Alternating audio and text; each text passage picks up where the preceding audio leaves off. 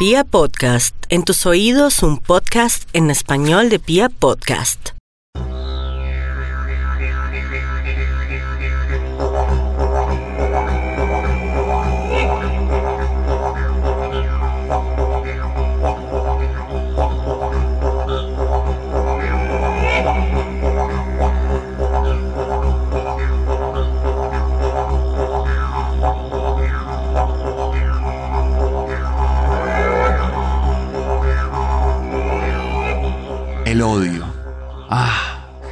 Nunca se puede hablar demasiado del odio. Es un agente de honestidad, un catalizador de nuestra verdadera esencia. Puedes construir una vida entera de apariencias, pero cuando te embarga el odio, dejas la máscara a un lado y te desenvuelves como la verdadera bestia grotesca que eres. El padre de familia, amoroso y responsable, que se convierte en un maltratador irracional el honrado trabajador de clase media que se transforma en un monstruo abominable. A todos nos ha gobernado el odio en alguna ocasión. Y así como nos ha gobernado a nivel personal, sin lugar a dudas lo ha hecho a nivel colectivo. Es el odio lo que mejor mueve a las masas y las vuelca a votar por políticos corruptos y criminales. Es el odio lo que las lleva a empuñar su bandera chauvinista y a insultar a los opositores que se encuentran a su paso. Es el odio frustrado lo que incita a la formación de caravanas de camionetas blindadas que avanzan por las calles haciendo eco de gritos desesperados. Ah, el odio. Ese motor incansable que precisa de muy poco combustible para desatar grandes tragedias. Nunca somos tan honestos como cuando odiamos. Y en el odio hemos fundamentado nuestras creencias políticas, nuestra forma de relacionarnos con quien piensa diferente y será el odio el que determine nuestro violento final cuando la espiral de hostilidades nos lleve a la ineludible confrontación con nuestros vecinos, amigos y familiares. El odio. Qué maravilloso agente de transformación. Qué inigualable gasolina para la vida resulta el odio. Una persona puede determinar absolutamente todas sus acciones por cuenta del rencor y de la necesidad de venganza. Nos movemos determinados por la necesidad de saciar esas ansias de odio y mientras odiemos jamás dejaremos de ser la terrible raza que somos. Piensen en los movimientos nacionalistas, en los colectivos racistas y en todos esos sismos que se fundamentan en los ataques y en la violencia. Ahora piensen en los psicópatas solitarios que se encierran en sus habitaciones en la noche y fragúan terribles venganzas contra la representación de aquello que odian el odio.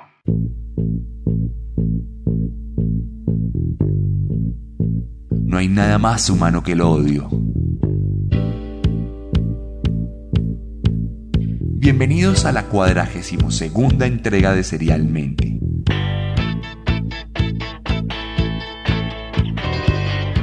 Un podcast con contenido muy gráfico.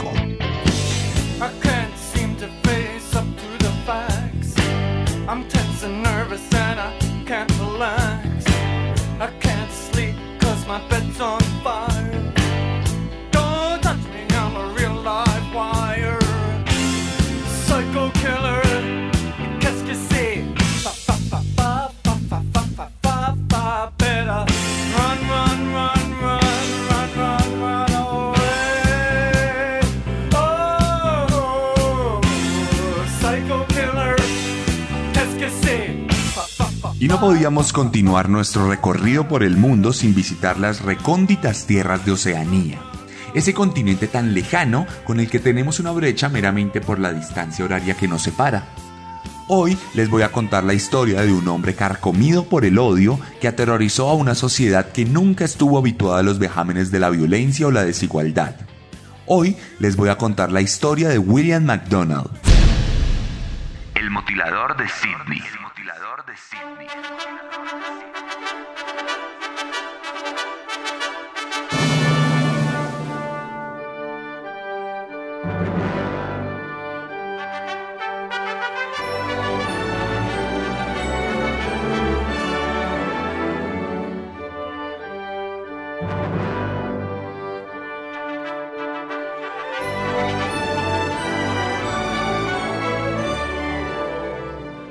Como el alias de nuestro protagonista nos lo indica, esta vez nos dirigimos a un país gigantesco ubicado en medio de los kilómetros de océano.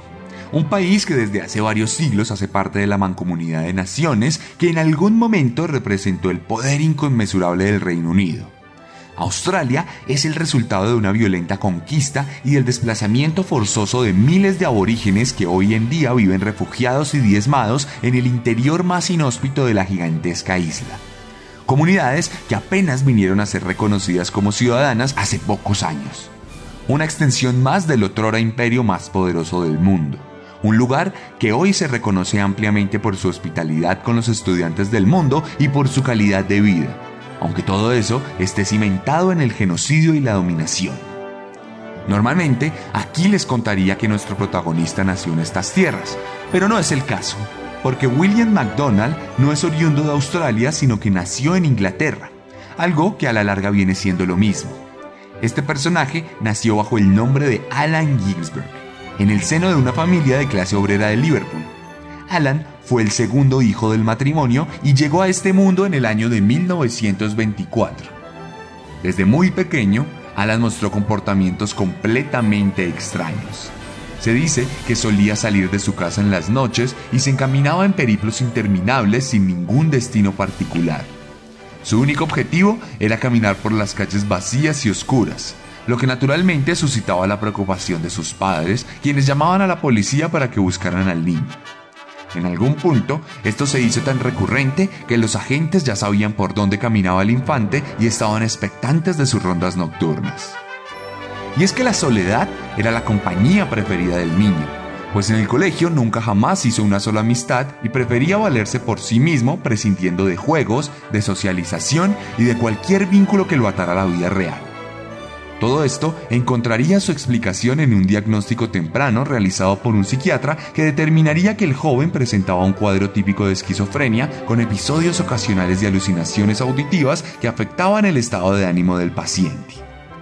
Esto, sin embargo, no sería impedimento para que el joven fuera reclutado en el ejército. Tenía 19 años y era pleno 1943.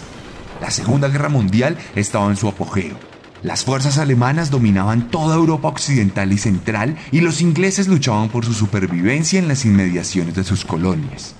El imperio británico no podía permitirse prescindir de ningún joven que pudiese contribuir al esfuerzo de la guerra, y por eso Allen, a pesar de sus problemas mentales, terminó siendo transferido a los fusileros de Lancashire, un regimiento de mucha tradición en las fuerzas británicas en el que el joven esquizofrénico no alcanzó a ver mucha acción pues su pelotón no fue enviado al frente.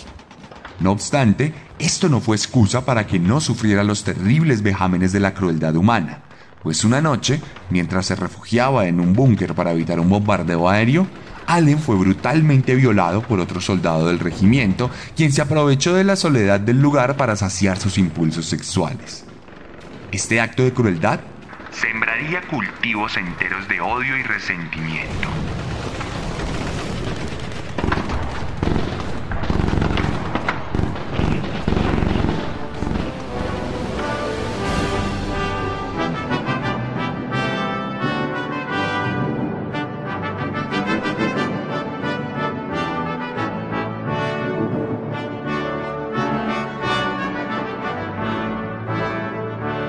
Esta violación fue determinante para el resto de la vida del joven Allen. Nunca le contó este incidente a nadie, pues su abusador le amenazó de muerte. Pasaron los días, las semanas y los meses. La guerra terminó. Inglaterra hizo parte del bando ganador y los jóvenes retornaron a casa mientras la nación y el mundo entero luchaban la peor de las guerras. Allen tenía su propia disputa interna no solo con su esquizofrenia, sino con las dudas y cuestionamientos que le había planteado aquel episodio de violación. Por un lado, no tenemos que explicar lo traumático que puede resultar un acceso carnal violento. La dignidad de una persona se ve completamente ultrajada y la vulnerabilidad incontrolable llega a afectar el autoestima y la percepción que se tiene sobre sí mismo. Es difícil que luego de una violación no se gesten sensaciones de miedo, abandono y desconfianza pero también se puede gestar ira, rencor y odio. Por otro lado, en este caso particular, la violación, además de despertar todo lo ya mencionado, sembró también ingentes dudas en el corazón y la mente de Alan. Desde el momento en que fue violado, allá detrás de todo el sufrimiento y el dolor inacabable, el joven soldado también sintió algo de placer, tal como más adelante lo afirmaría en varias entrevistas. El descubrimiento de sus preferencias sexuales se dio en medio de una situación traumática y en un contexto anticuado en el que la homofobia era ley y el desprecio por los homosexuales hacía parte de las normas de comportamiento. Entonces, desde ahí, Allen entró en una terrible espiral de sufrimiento y dudas. Deseaba volver a experimentar el encuentro sexual con otros hombres, pero temía que fuera igual de traumático aquella violación. Tenía impulsos sexuales, pero también sentía un tremendo resentimiento por aquella figura encarnada de su abusador. Por eso se sentía desorientado. No encajaba en ningún lugar, como si la felicidad le hubiera sido vetada. Entonces, siendo 1947, el joven volvería a casa, pero nunca jamás sería el mismo por lo que uno de sus hermanos decidiría llevarlo a un sanatorio mental directamente sacado de la Edad Media. Y allí, Allen viviría un nuevo infierno.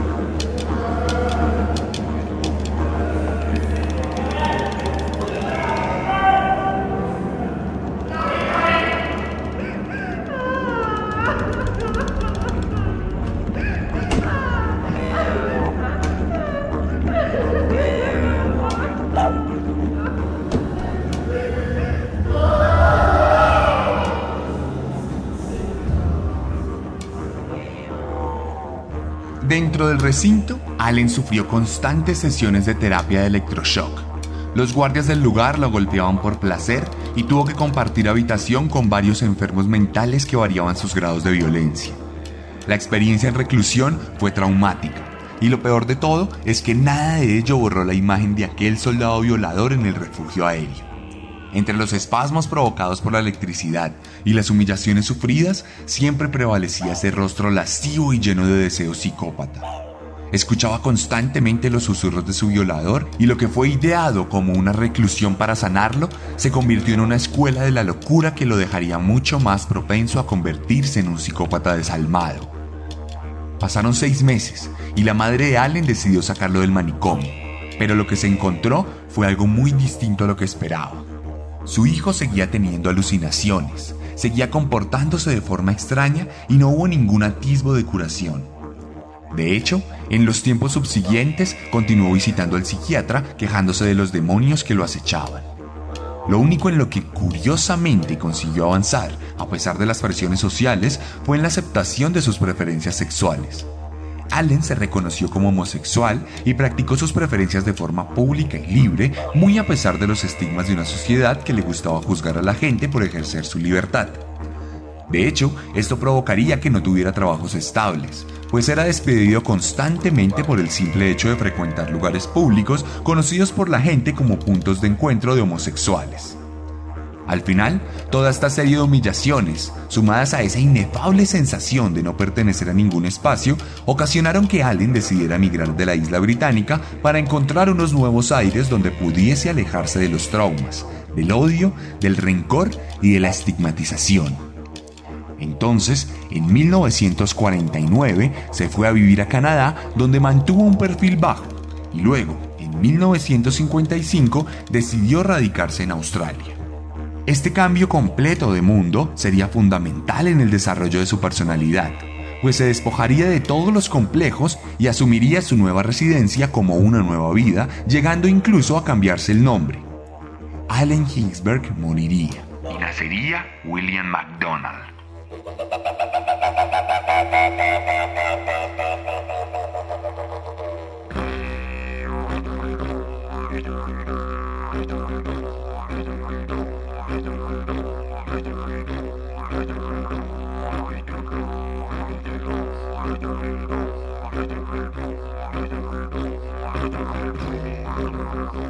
Pero este nuevo personaje no sería necesariamente mejor que el anterior. Poco después de llegar a Australia, McDonald acechó a un hombre en un baño público. Aprovechando la soledad del lugar, se abalanzó sobre este y tocó su pene sin ningún consentimiento, con tan mala suerte que su víctima resultó siendo un detective que lo apresó y lo llevó a la comisaría más cercana. William fue acusado de conductas inmorales y condenado a pasar dos años bajo severa vigilancia para garantizar su buen comportamiento. Por otra parte, lo cierto es que por mucho que cambiara de país, los problemas no parecían alejarse de él, pues en cada trabajo que consiguió tuvo serios inconvenientes de convivencia por cuenta de algunos comentarios homofóbicos que recibía, los cuales eran multiplicados en su cabeza paranoica. William llegó a pensar que todos los compañeros de trabajo hablaban a sus espaldas, por lo que ocasionalmente entablaba fuertes discusiones con ellos, las cuales llegaban a actos de vandalismo propios de un delincuente común. De hecho, en alguna ocasión, McDonald compró un cuchillo y destruyó las llantas de todos los carros aparcados en una de las empresas donde trabajó. Naturalmente, este comportamiento devino en una itinerancia propia de aquellos que nunca supieron integrarse a la sociedad. William comenzó a saltar de trabajo en trabajo, de pueblo en pueblo e incluso de estado en estado. Recorrió buena parte de Australia, cientos y miles de kilómetros, recorridos interminables que fueron insuficientes para que William olvidara la cara de su violador. El odio no conoce de distancias.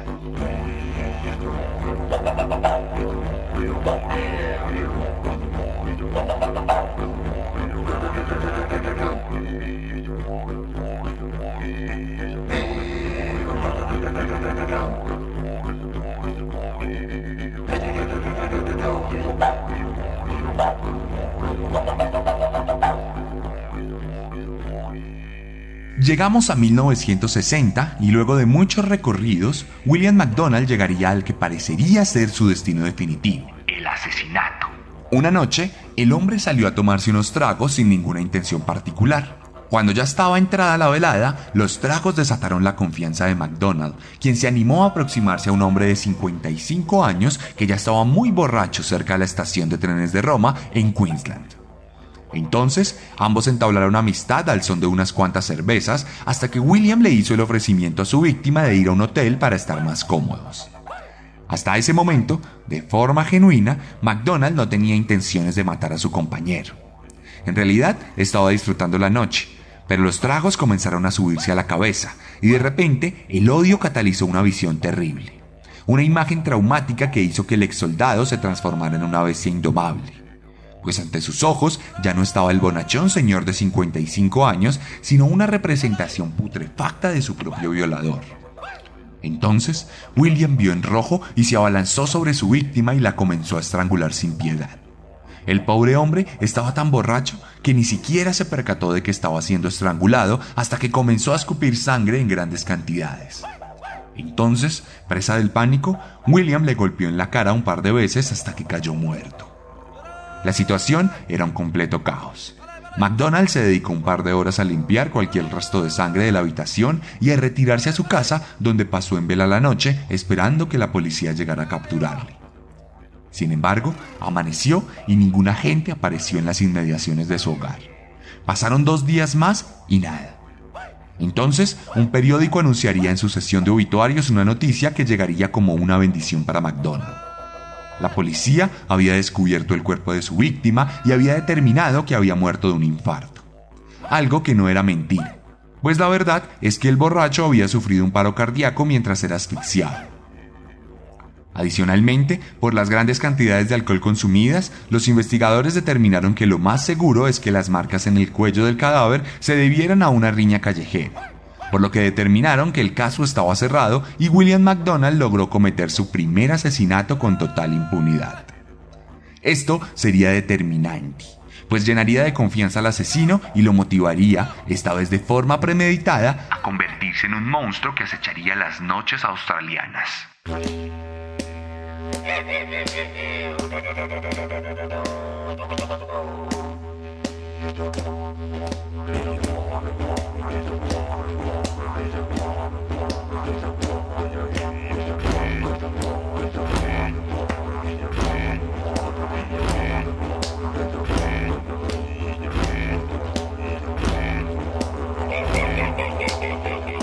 Pasarían tan solo unas pocas semanas y William McDonald ya se había comprado un gigantesco cuchillo y un abrigo impermeable para evitar mancharse de sangre como la primera vez. Con total convencimiento salió a la calle para asesinar ese recuerdo de aquel hombre que le había violado. Cegado por el odio, recorrió las aceras hasta que encontró una víctima perfecta. Un borracho que le ofreció una cerveza y con quien entablara una rápida conversación que devino en una caminata prolongada por un parque. A medida que avanzaban, William dejó de ver al borracho y comenzó a ver a su violador nuevamente. Entonces golpeó de forma certera a su víctima y ésta cayó al césped completamente inconsciente, más por la borrachera que por el golpe. En ese momento se puso su abrigo y se arrodilló sobre el vientre de su víctima. Pero en cuanto levantó su cuchillo, todo el impulso asesino que le habitaba se había esfumado por completo. Los deseos de muerte desaparecieron y McDonald solo atinó a retirarse del lugar, perdonándole la vida a aquel hombre del que nunca más se supo nada. En ocasiones, el odio es una fuerza muy caprichosa.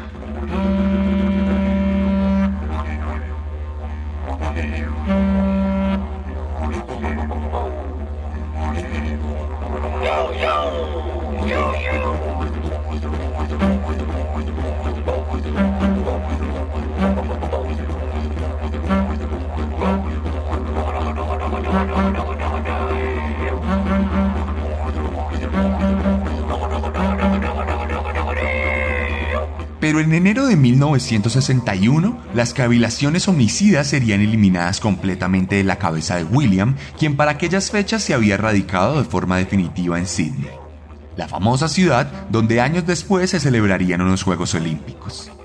Aquí conseguiría un trabajo como supervisor de correspondencia del servicio de mensajería de la ciudad. Una ocupación perfecta que le permitía mantener un bajo perfil y que le daba tiempo libre para dar rienda suelta a sus impulsos. Pasaron unos pocos meses y en junio las voces de la cabeza del hombre se reactivaron, por lo que saldría de cacería hasta encontrarse con Reginald Greenfield, un vagabundo de 41 años que había perdido toda su vida por cuenta del alcohol. Es probable que Reginald se pareciera a su violador, pero lo más seguro es que no fuera así.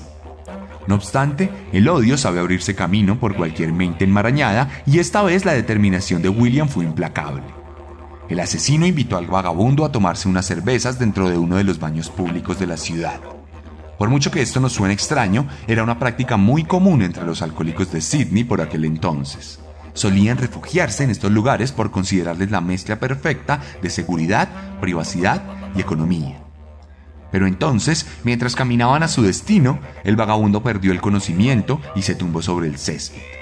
William se arrodilló sobre su torso y no pudo evitar reconocer la ironía que le planteaba la vida, repitiendo casi de forma exacta una situación de la que no había salido bien librado, aunque esta vez las circunstancias eran distintas.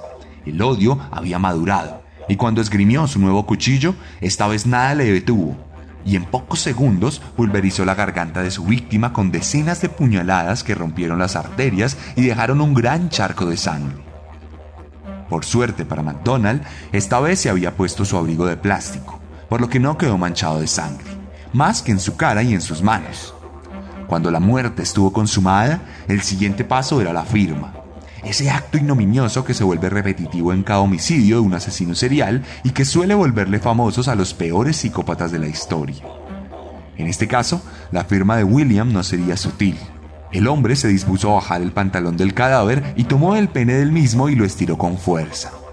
Una vez estuvo extendido, utilizó su cuchillo dentado para mutilar toda la zona genital del hombre hasta cortar por completo los testículos y el miembro. Acto seguido, tomó estas partes mutiladas y las tiró en el muelle más cercano que encontró. Luego, aún manchado de sangre, huyó del lugar sin ser visto por ninguna persona. Oficialmente, El mutilador de Sydney había nacido.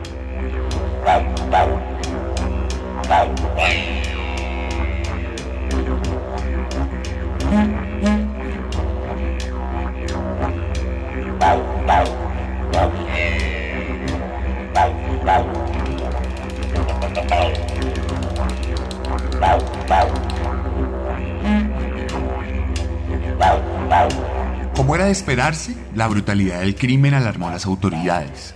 Más en un país donde la única violencia perpetrada había sido contra los aborígenes décadas atrás.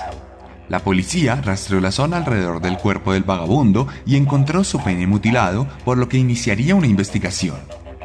De cualquier forma, esto no detendría a William, quien para noviembre de 1961 se animaría a cometer su tercer asesinato. De la misma forma en que ya lo había hecho, salió nuevamente en la noche y abordó a un borracho a quien llevó a uno de los baños públicos. Esta vez, la pareja sí alcanzó a entrar al recinto y a encerrarse en uno de los cubículos. Mientras su víctima disfrutaba las últimas gotas de cerveza, McDonald sacaba de su maleta el abrigo de plástico y también un nuevo cuchillo dentado, pues no le gustaba repetir el uso del arma homicida. Entonces atacó desde abajo al vagabundo y le clavó la hoja en toda su mandíbula, atravesando su boca y su nariz, lo que causó un shock nervioso y una resistencia fútil que pronto fue reducida con otras tantas puñaladas que terminaron por teñir de rojo el cubículo entero. Cuando el pandemonium terminó, William repitió el procedimiento anterior y le bajó el pantalón a su víctima para cortarle el pene y los testículos. Solo que esta vez no los tiraría directamente al muelle, sino que los llevaría a su casa donde los limpiaría con agua caliente y los pondría debajo de la almohada hasta quedarse dormido. Al otro día, en todo caso, dispondría de una bolsa con el arma, el abrigo y los genitales para luego tirarla a la parte más profunda del muelle, esta vez para evitar que fueran presentados como evidencia del crimen. Para estas alturas, la historia ya había llenado todas las planas de los periódicos, por lo que los casos del mutilador de Sydney se volvieron un tema de interés general y la policía desató una investigación infructuosa que llegó a involucrar clarividentes que aseguraban tener los poderes necesarios para capturar al asesino. Nada de esto sería efectivo, pues en marzo de 1962 el mutilador de Sydney volvería a atacar de la misma manera y un nuevo hombre aparecería completamente apuñalado con sus genitales mutilados. Aquí la historia se convirtió en mito. La figura del asesino comenzó a volverse un cuento de terror alimentado por las habladurías. Por todo lado se comenzó a hablar de un monstruo gigantesco, de un asesino fornido y poderoso o de un médico de mente que tenía una fascinación particular por la sangre. El odio había adquirido niveles legendarios.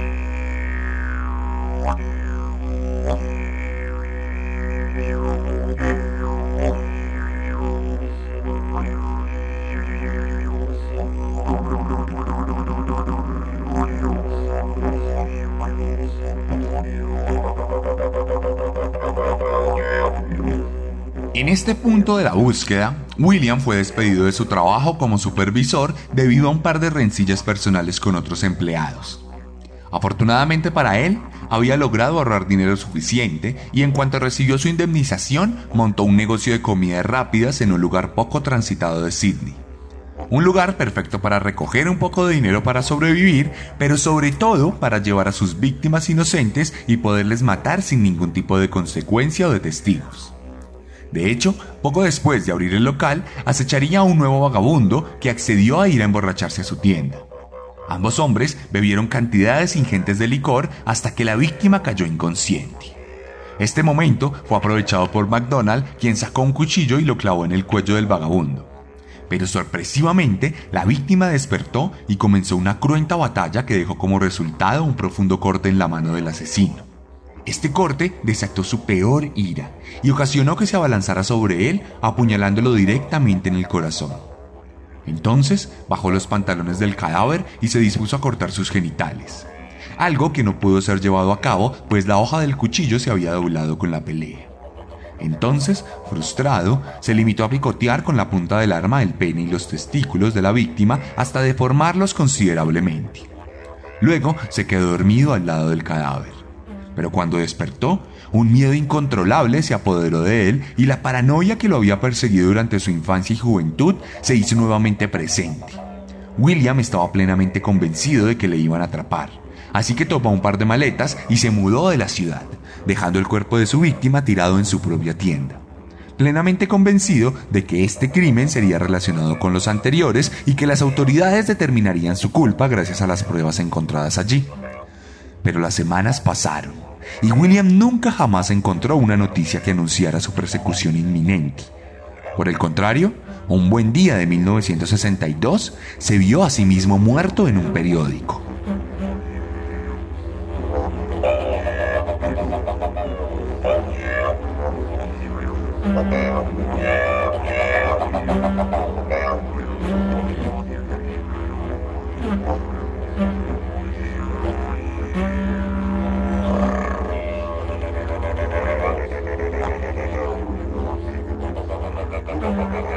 Resulta que nadie se dio por enterado de que un vagabundo había muerto en la tienda de comida.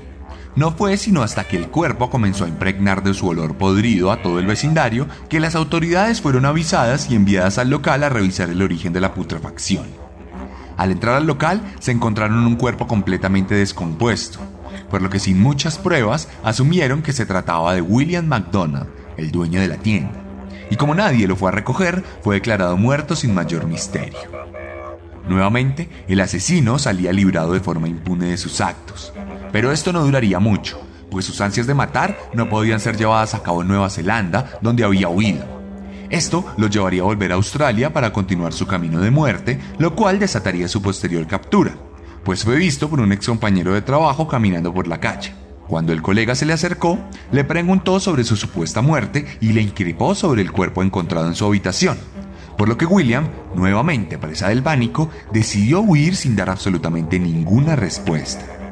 Esta conducta sospechosa fue suficiente para que se diera aviso a las autoridades, lo que rápidamente devendría en la captura de McDonald, quien fue interrogado a fondo para poder conectar los puntos faltantes en la historia.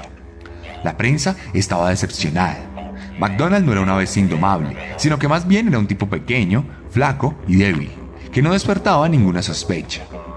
Pronto, el hombre confesaría sus crímenes y declararía que no se arrepentía de nada. Esto le valdría una condena de por vida, sin posibilidad de fianza, por lo que pasó el resto de sus días tras las rejas. Desde allá explicó sus motivos en una entrevista. Yo no asesiné a esos hombres. Físicamente lo hice, no hay duda de eso. Pero es la otra persona que vive dentro de mí la que los mató. Cuando era joven fui diagnosticado como esquizofrénico y todavía lo sigo siendo. La esquizofrenia significa que tienes dos personalidades, y fue mi otra personalidad la que mató a esos hombres como un acto de venganza contra el soldado que me violó. Luego mutilé los genitales de cada una de mis víctimas para que no pudieran volver a violar a nadie jamás.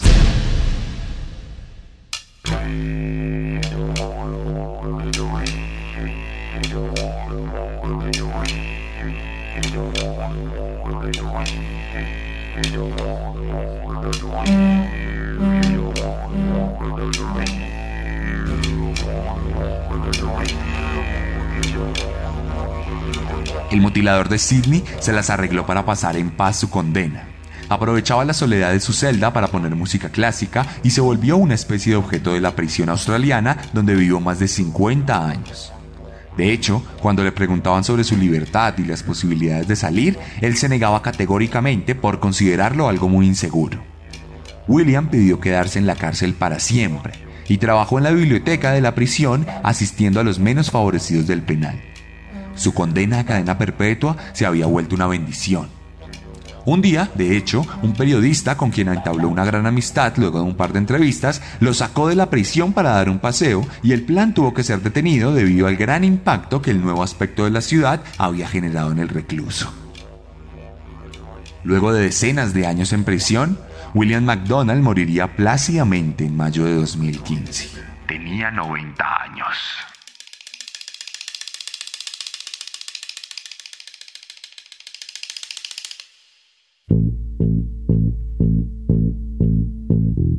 El odio justificado movió el corazón de McDonald hasta el día de su muerte.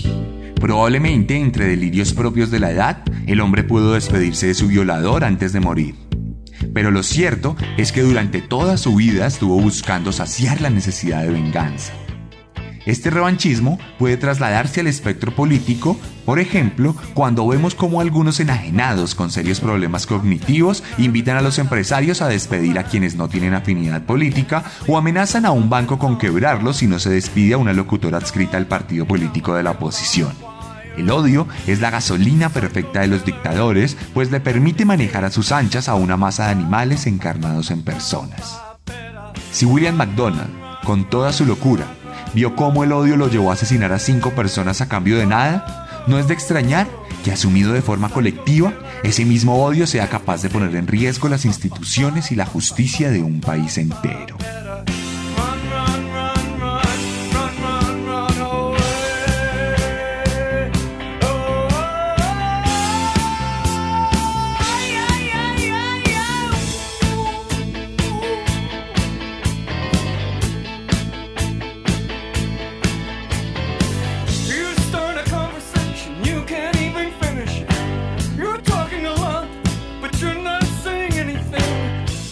Esta fue la historia de William McDonald, la cuadragésimo segunda entrega de Serialmente en Pia Podcast.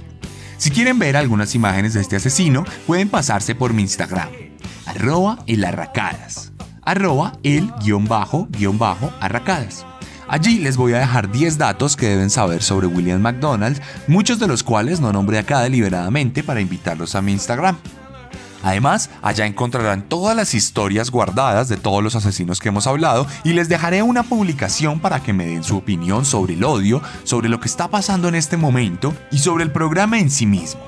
Si quieren apoyar este podcast, no duden en compartirlo con sus amigos, no duden en compartirlo con sus familiares, que cada vez sean más personas las que puedan escuchar estos capítulos y volverse adictos a la comunidad serial. Ya saben que nos funciona cualquier tipo de mención, compartir el podcast, hacer cualquier cosa, todo eso es de mucha ayuda. Si quieren ir un poco más allá en esta colaboración para seguir manteniendo a flote este programa, no duden en pasarse por mi Patreon que lo pueden encontrar en mi página web. Allí estamos dejando unos contenidos exclusivos donde estamos narrando mi novela Descenso. Si les gusta la literatura, los invito a entrar a mi página web, sebastiancamelo.com, donde además de encontrar artículos sobre asesinos seriales, pueden adquirir mi novela Descenso. Mi primer libro, el cual cuenta la historia de un psicópata y su descenso por toda la oscuridad en el mundo ignominioso de los demonios. Además, allá mismo cuento la historia de varios asesinos seriales en interludios que amenizan todo el relato. Nuevamente los invito a visitar mi página sebastiancamelo.com para que encuentren cualquier tipo de contenidos o merchandising para que ustedes puedan portar todos los temas relacionados a Serialmente. Les habló Sebastián Camelo, nos vemos la próxima semana con un nuevo monstruo porque recuerden que siempre Podemos ser peores.